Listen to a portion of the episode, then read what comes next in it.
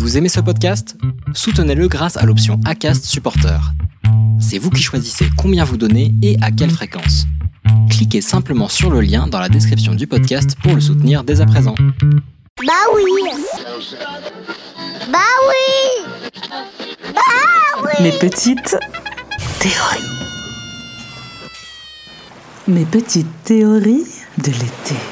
Bonjour, c'est Anne B, 37 ans, et je m'applique volontiers à penser aux choses auxquelles je pense que les autres ne penseront pas. Ce n'est pas moi qui le dis, c'est Boris Vian. Et si vous voulez savoir pourquoi j'ai failli commettre un coiffeuricide, écoutez jusqu'à la fin ma théorie sur les coiffeurs. S'il est coutume de dire que les cordonniers sont les plus mal chaussés, peut-on dire également que les coiffeurs sont les plus mal coiffés?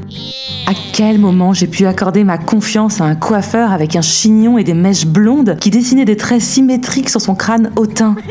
C'est la question que je me pose encore après être passé entre ses mains de magicien qui a su transformer ma tête blonde en jolie carotte bio pas encore mature. Je ne vous cache pas que j'aurais préféré vous faire un épisode sur les formes de crème, glacée, solaire ou dépilatoires. Mais ma dernière expérience ne m'a laissé qu'une seule alternative. Et entre faire une théorie ou une thérapie, j'ai choisi. Vous voulez que je vous raconte l'expérience? Vraiment? Bon, déjà quand on dépasse les 30 ans, les cheveux blancs commencent à pointer le bout de leur nez, le poil n'a plus la même texture, les mèches de devant cassent et poussent moins vite. Bref, aller chez le coiffeur peut relever de la vraie mission commando. Enfin, entre les mains de l'énergumène mi-gourou, mi-diva, aux yeux translucides et au chignon haut dressé, il me regarde, tourne autour de moi comme si j'étais une bête de foire.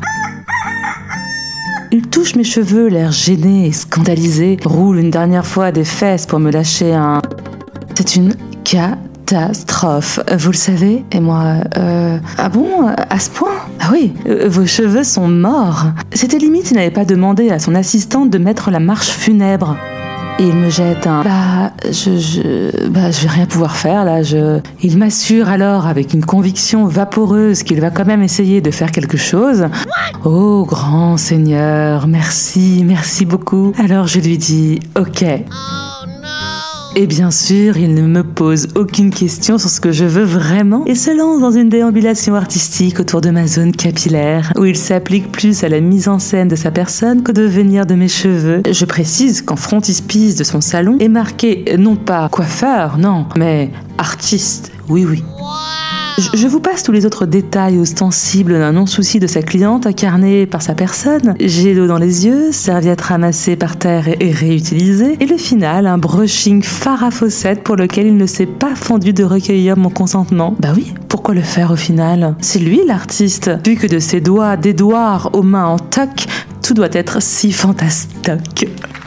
Le carnage achevé, j'affronte enfin le miroir et lui lâche un désespéré. Euh, ça ne va vraiment pas. Et lui de me rétorquer. Bah non, c'est superbe. On ne peut faire mieux sur vos cheveux, voyons. Je vais à son comptoir sans me rappeler qu'il ne prenait que du cash. Je repasse alors le lendemain et ce qu'il aura de cash ne sera alors que mon avis sur sa prestation capillo-narcissique de diva du pinceau.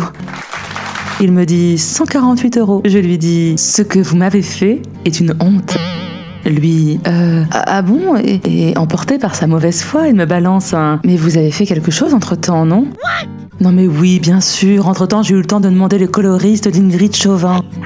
Il a commencé à ranger un peu son ego, plus brillant que toutes les couleurs qu'il a pu faire dans sa carrière de coloriste, pour me jeter un Je veux bien faire quelque chose, mais ce sera plus gris, du coup je. Je pris une grande respiration et lui envoyai un définitif. Alors, restons-en là. Je vous donne 50 euros pour les produits et je pense que nous sommes quittes.